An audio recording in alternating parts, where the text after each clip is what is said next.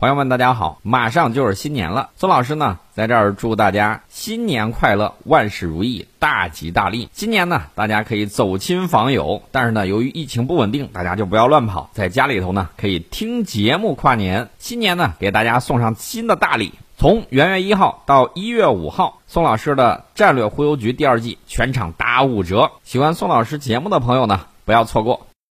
今天节目一开始呢，我们给大家盘点一下。这个太空方面的那些事儿，先说啊，这个美国太空军创建周年了啊，这个有六大事件啊，这个美国自己呢也是在那儿盘点，说我这个一年到底是什么情况呢？他说，二零二零年是太空领域繁忙的一年啊，咱不说他，咱光说咱们，你看北斗组网，呃，包括我们的这个嫦娥奔月，包括我们的探月返回啊，这一年确确实实非常的忙碌。那么美国这边的情况呢，咱们得先了解一下。美国太空军头一整年，它标志着美军在太空领域进入了重要的发展阶段。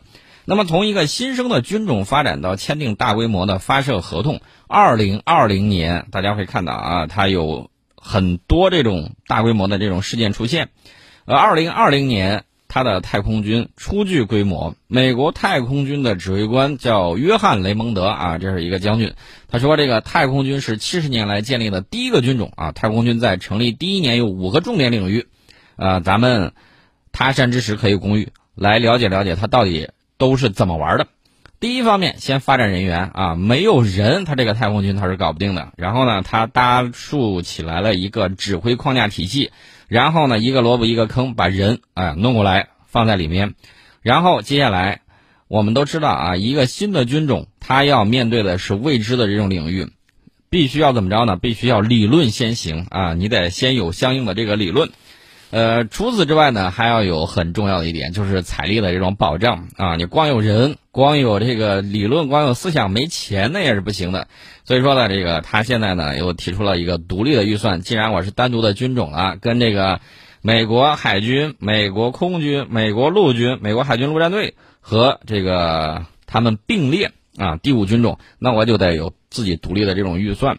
除此之外呢，他还要进行部队的这种设计和向联合指挥部提供相关的这个部队。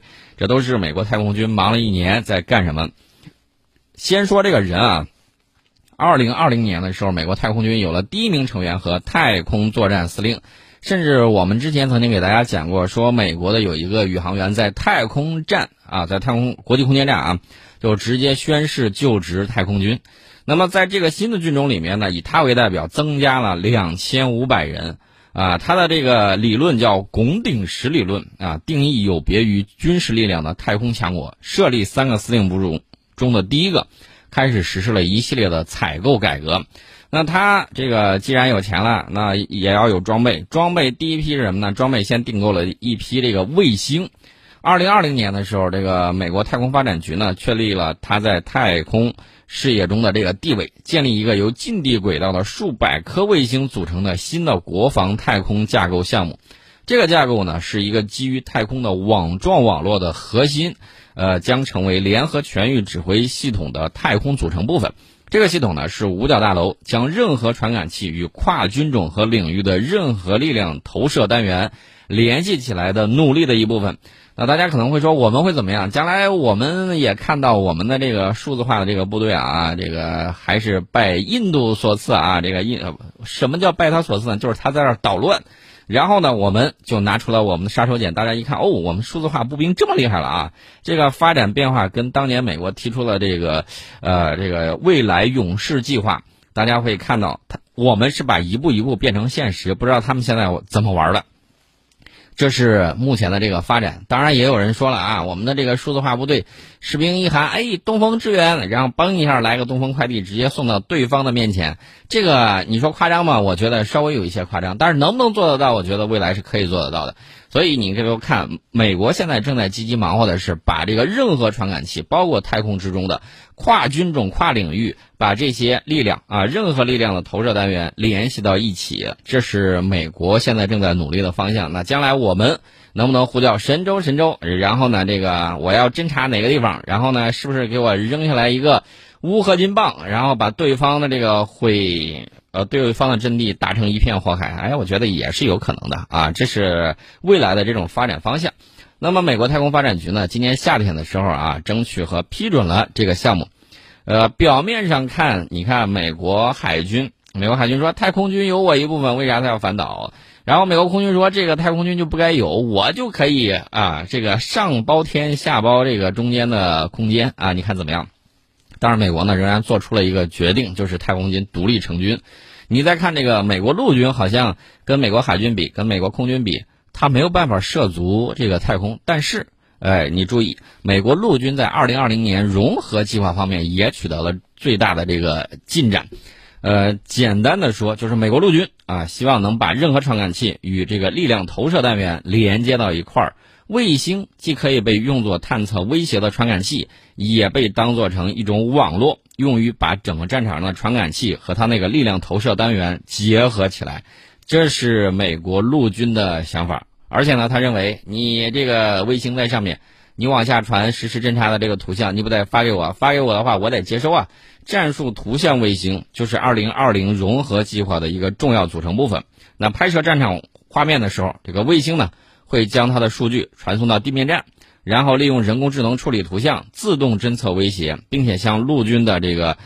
力量投射单元来提供瞄准的这个数据。那么在这个新的设置之中呢，卫星就可以提供必要的传感能力，以实现超视距的瞄准，并且大幅度的压缩这个数据从传感器到射手所需要的这个传输时间。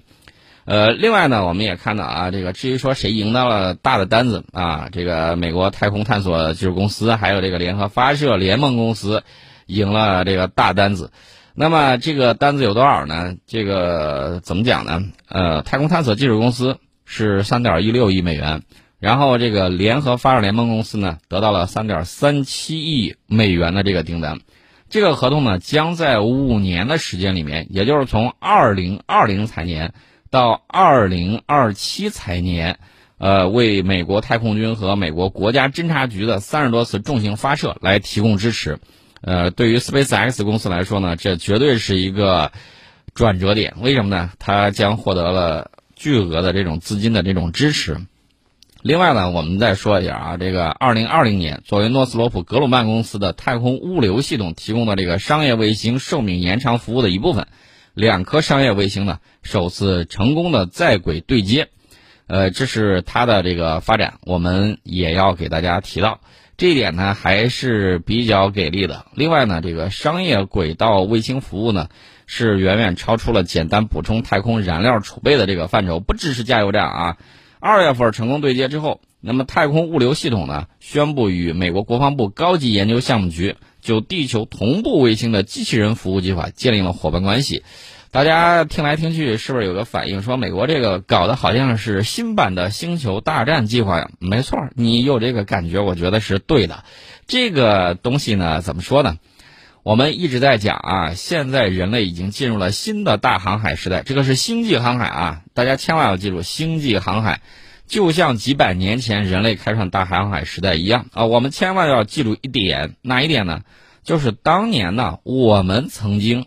呃，是在大航海时代走在了前列，郑和下西洋。但是后来呢，没有坚持下去，由于内部种种原因。那么结果后来大家发现了没有？我们呃，这个错过了大航海时代。那么全世界，你看各个地方的这个情况是什么样子？各个地方的情况就是啊，大家都在纷纷的去发展、去占领，然后呢，把你落下去了。而且呢，我们还。得了一个非常沉痛的一个经验，叫什么呢？落后就要挨打啊！落后就要挨打。所以说呢，千万不能骄傲啊！为啥呢？骄傲容易使人自满啊，自满容易什么呢？骄傲容易落后，落后容易挨打啊！大家千万要注意这一点。呃，在新的星际大航海时代呢，我们不能再去搞这种事情了。一定要不断的去发展我们的这种力量，这个是非常非常关键的啊！我们反复在节目里头说，大家不要嫌我这个老婆嘴，但是我要告诉大家的是，这个事情真的真的非常非常的重要。这是我们提到了美国，它发展这个太空军，你看，既有它的一些商业项目，也有它自己未来的这种卫星系统。那除此之外，还有什么呢？还有就是，你也要关注到这个俄罗斯俄罗斯继续进行反卫星武器测试。这个二零二零年呢，这个俄罗斯，呃，整了好些这个反卫星测试，意思就是你再厉害，我也能够一下把你打下来。那么，二零二零年，俄罗斯进行了两次直接上升式反卫星导弹实验。那这种导弹呢，能够击落近地轨道卫星。通常这种这个导弹呢，一般情况下都是弹道导弹给改的啊，改完了之后直接上升，上去之后啪一下把对方的这个卫星就给干掉了。那么当时呢，兼任美国太空司令部司令的这个雷蒙德呢，在四月份的时候第一次实验之后，他说，俄罗斯的直接上升式反卫星导弹实验提供了又一个例证。啊，证明美国及其盟友的太空系统面临的威胁是真实的、严重的，而且还在与日俱增。这个问题呢，我觉得主要还是怨美国。为什么怨他呢？因为他在把太空军事化啊，然后呢还倒打一耙，只允许州官放火，不允许百姓点灯吗？对不对？你有这个能力阻止对方进入，我们就要发展一些能力，这个反制于你。啊，这就是不断的这个矛和盾之间的关系，这个大家也比较清楚。那么，二零二零年的七月份的时候，一枚俄罗斯卫星呢，似乎向太空发射了一枚高速飞行物。啊，美国官员毫不讳言，这种能力呢是一种武器。所以说呢，大家可以看啊，这个东西怎么说呢，还是比较比较吓人的啊。这是一方面。另外呢，还有一个事儿，我顺便说一下，刚才因为提到了印度，印度呢最近也有一系列的这个举动。他在搞什么事情呢？印度搞了一个整合啊，也是调整内部的这种框架，就是他军事指挥的这个框架。他搞了一个什么呢？新的海上战区司令部，呃，这是印度他去搞的一个首个新的地缘战区司令部，也是一九四七年印度独立以来规模最大的军事重组计划的一部分。那么，印度宣布在二零二一年前成立这个首个海上战区司令部的这个消息呢？大家会看到啊，印度武装部队它也在进行转型啊，这是不断的在发展和变革的。为什么呢？你要适应新的形势发展的这种变化。所以说呢，我们会看到啊，世界上很多地方、很多国家啊，要记住一个词儿，什么词儿呢？改革。为什么呢？因为事物是在不断发展变化的，你旧有的体系可能满足不了未来的这种发展需要。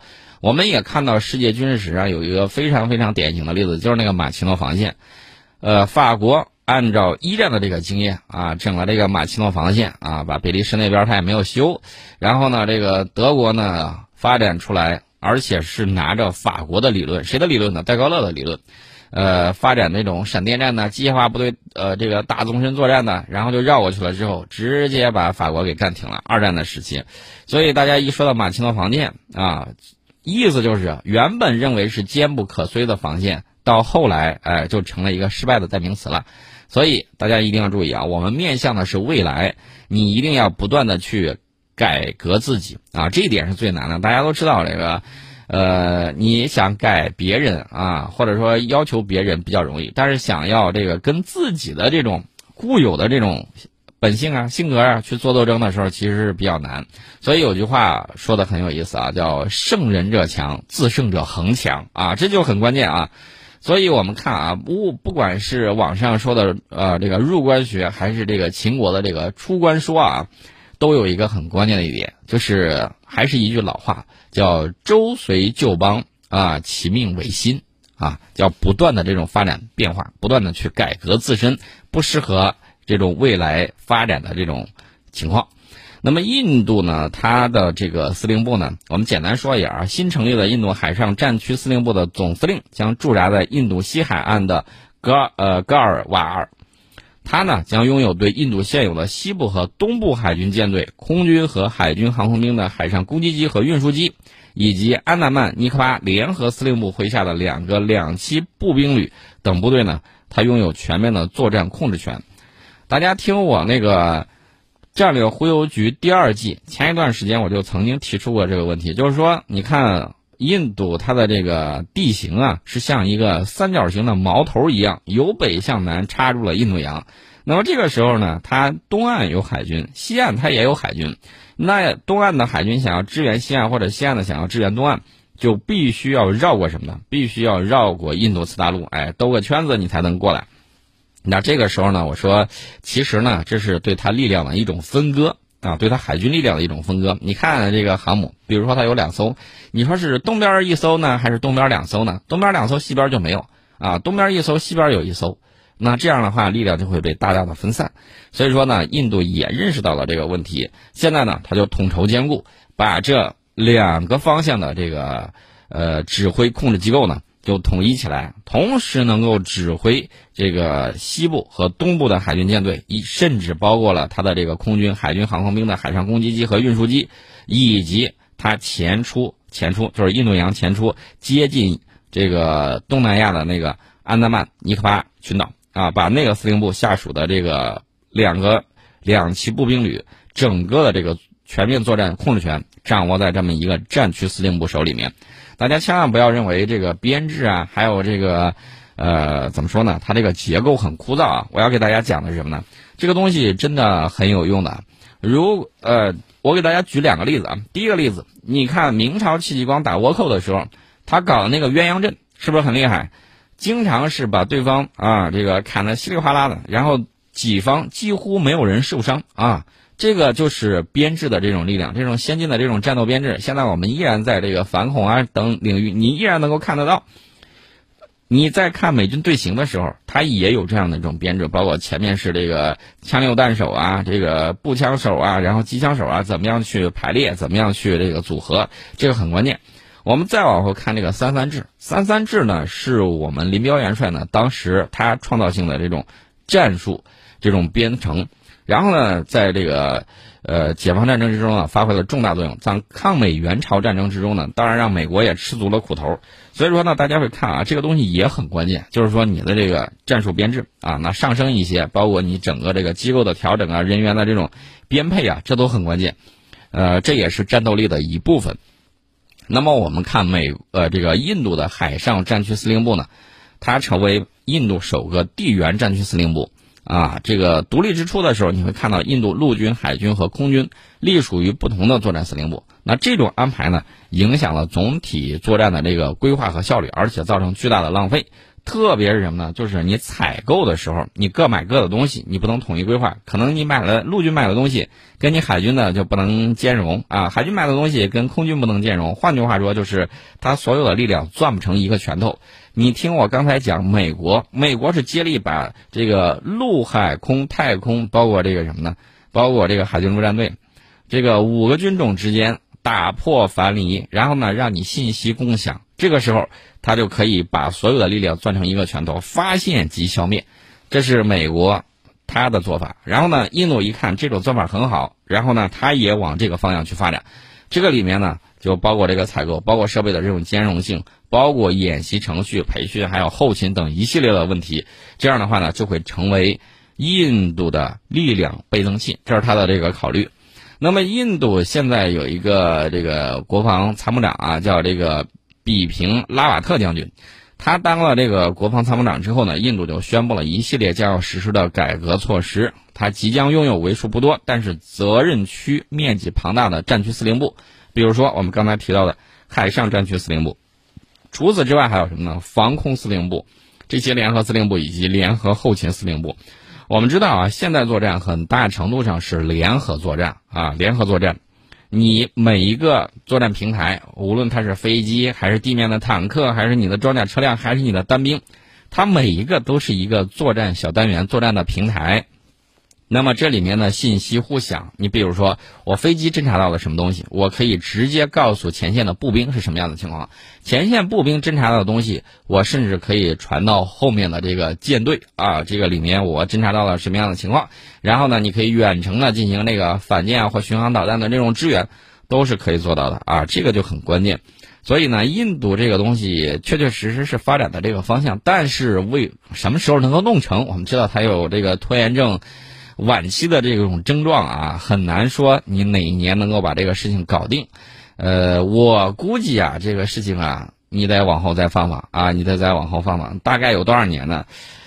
呃，我给简单的一个数字吧，到二零三五年的时候，你看看它这个东西能弄得怎么样？二零二零年代，我个人认为，我指我指的是二十一世纪这个呃二二十年代啊，这个事情可能不太好说啊。